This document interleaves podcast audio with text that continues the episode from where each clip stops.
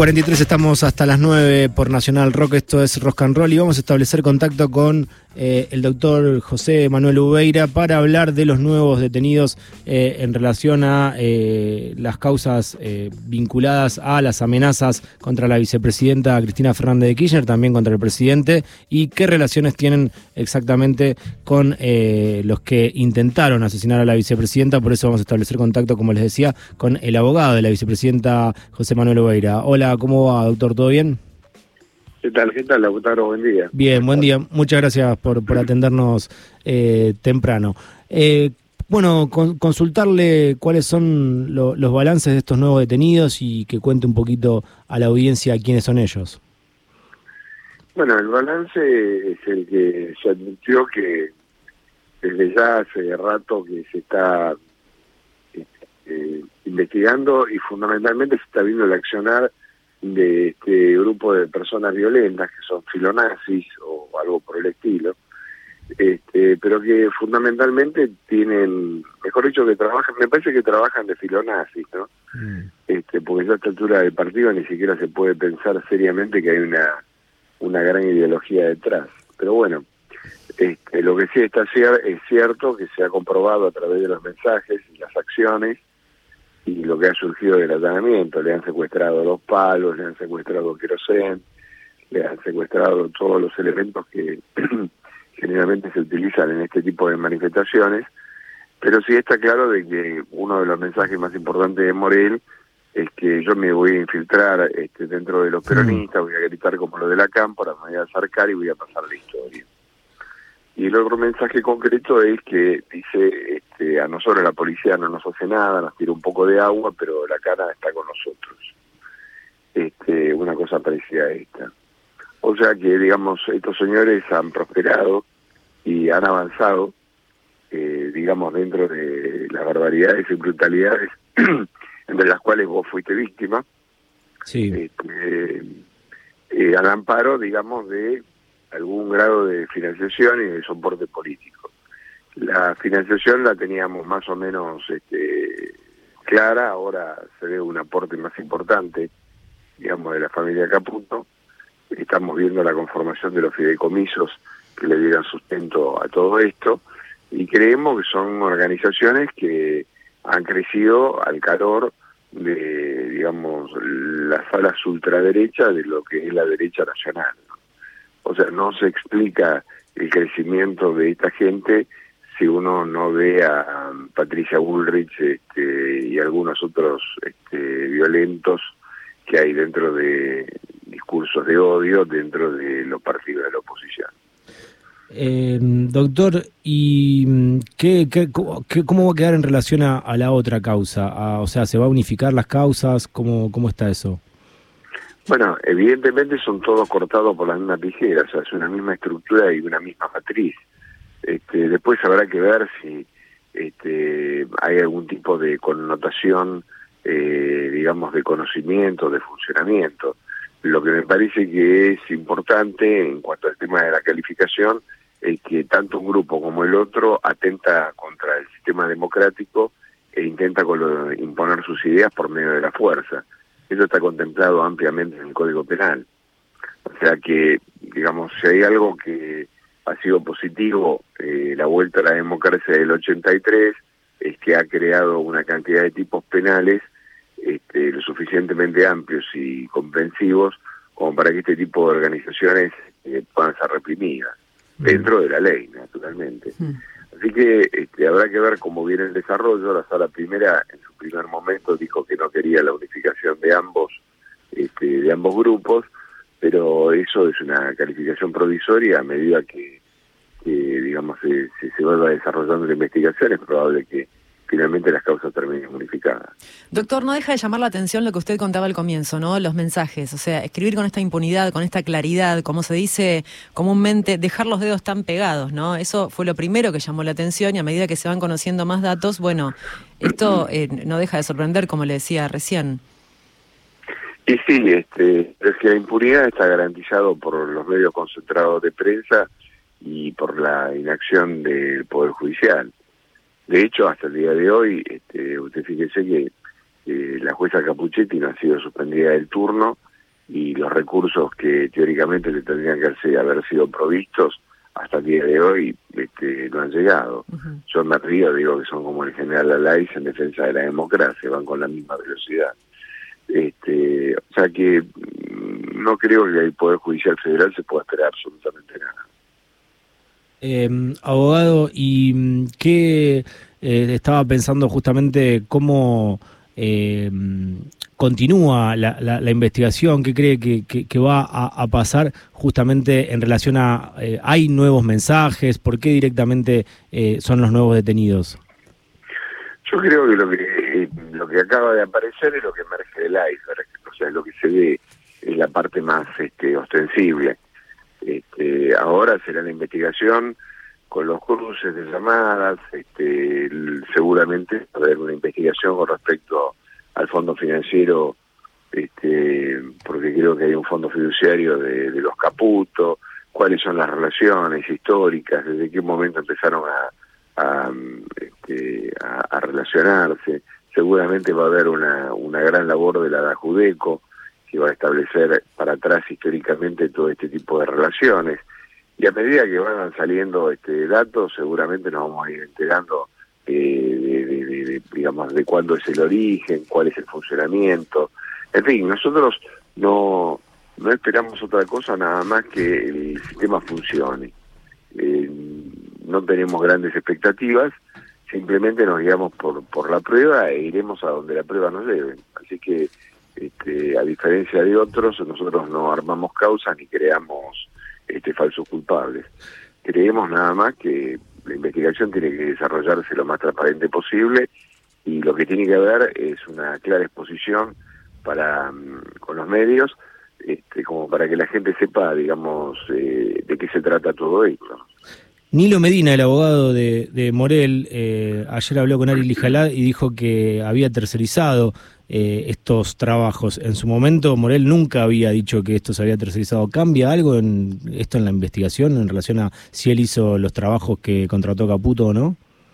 No, es que obviamente hay una explicación que tiene que dar, que es que eh, creo que tiene los mismos conocimientos de carpintería que yo. Mm.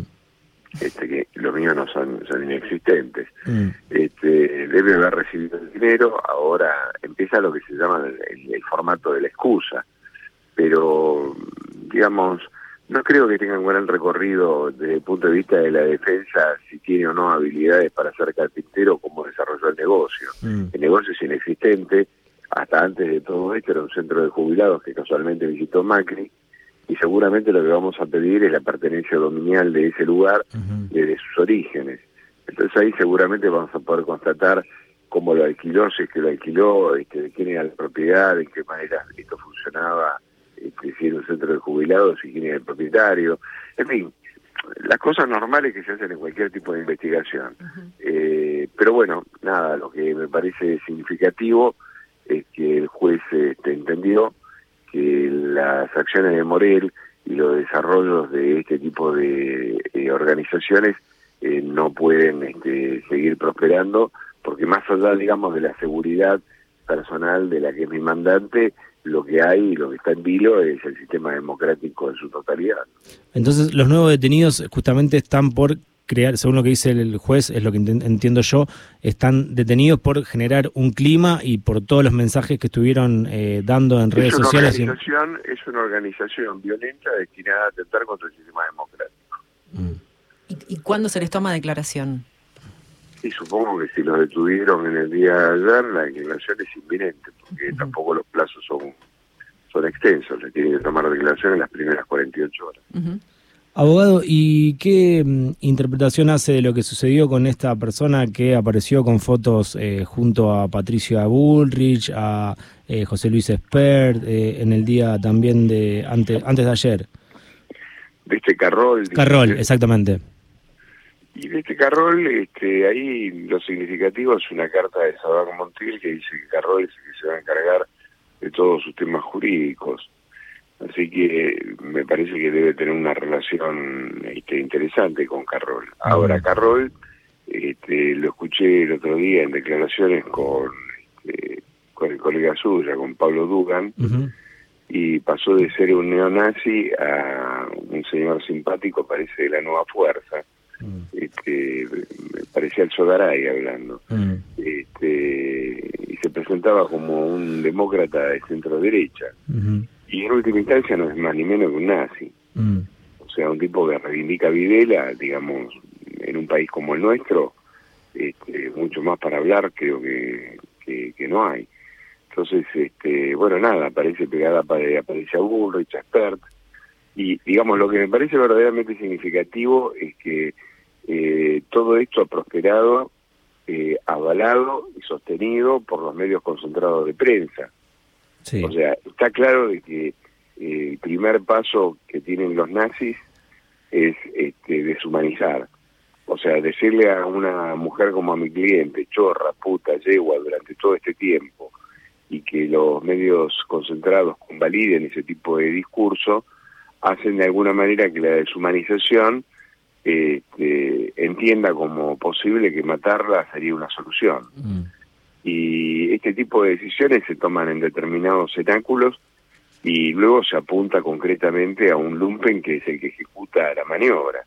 No es acá el caso, el caso de Rabin, de Mahatma Gandhi, de Indira Gandhi, del hijo de Indira Gandhi, este, Lee Oswald, nadie superaba a los 30 años de edad. O sea que en verdad el ejecutor no es ni más ni menos que este, alguien al que le queman la cabeza diciéndole que va a pasar a la historia este, por cargarse a fulano de tal. Sí. Ahora, lo que nos interesa a nosotros es la mano que guía la mano que dispara. Mm.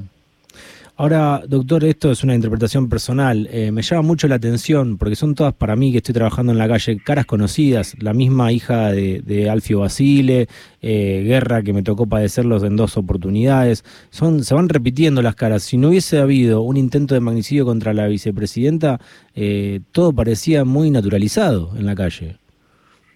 Es que esto se hizo al cobijo de la policía de la Ciudad de Buenos Aires.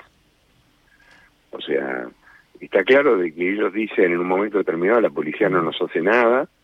Mm. Este, Sabán Montiel dice que había que tener cuidado con el móvil de C5N porque los podía escrachar. O sea, no estaban preocupados por la por la policía de la Ciudad de Buenos Aires que estaba pretensamente custodiando el perímetro de la casa de Cristina Fernández, sino que lo que garantizaba era el móvil de C5N. Claro. Sí, sí, Digamos, Entonces está claro que las caras se repiten porque nunca hubo prevención ni detención de estos sujetos, sino lo que hubo fue eh, este, una omisión este, dolosa, eso está claro. Sí, sí, sí. Lo mismo también el día que asumió Massa, o sea, entraban y salían los funcionarios con agresiones en sus vehículos continuamente. Bueno, por eso, o sea, eso es al calor de que y mm. de que la policía este, presta un espacio, digamos, de seguridad para que se puedan mover y desarrollar las actividades violentas. Hasta el día de hoy no conozco una sola manifestación del ministro de, Seguridad de la Ciudad de Buenos Aires que salga a decir, por, por ejemplo, cuál es el policía que le dijo al hijo de Kirchner la concha de tu madre no conozco ni siquiera el nombre del policía que decía este tiene fueros, este no tiene fueros. No tenemos ninguna explicación para el camión de cascote. No sabemos cómo se llama la policía que hizo puñito con el fulano que gritaba barbaridades este con el megáfono. O sea, todo esto se hizo el calor de, de, la inacción de la policía de la Ciudad de Buenos Aires. Y de hecho, hay un oficio de un fiscal de la Ciudad de Buenos Aires, no de la, perdón, de instrucción, dirigido al, ministro de la Ciudad de Buenos Aires de Seguridad sobre los hechos acontecidos en el, en el, en el Patria, este, que nunca fue contestado. Sí. Eh, ¿Y cómo se encuentra? Pero bueno, el hombre parece que tiene tiempo para subirse al avión, ir a Bariloche a darlo esta ley. Mm. Sí. Eh, ¿Y cómo se encuentra la vicepresidenta en relación a todo lo que pasó y a cómo van avanzando las causas? No, naturalmente que sumamente preocupada porque no no es solamente la, preocupación personal, eh, este, ella y yo tenemos prácticamente la misma edad, o sea, hemos hecho un recorrido en la vida, pero nos quedan los hijos. Entonces, tener un hijo que se dedica a la política, que naturalmente anda regalado en la provincia de Buenos Aires, en los lugares más este, este más extremos del conurbano, y, de alguna manera que estas tribus anden dando vueltas, este, más allá, digamos, de que la gente cree que Cristina Fernández está hecha de bronce, es una madre como cualquier otra que naturalmente este, está sumamente preocupada por lo que va a venir en la campaña electoral del 2023. Claro. Bien, eh, muchísimas gracias por el tiempo, José Manuel. Un abrazo, querido. Saludos a, a todos. Abrazo grande. José Manuel Ubeira, abogado de la vicepresidenta Cristina Fernández de Kirchner.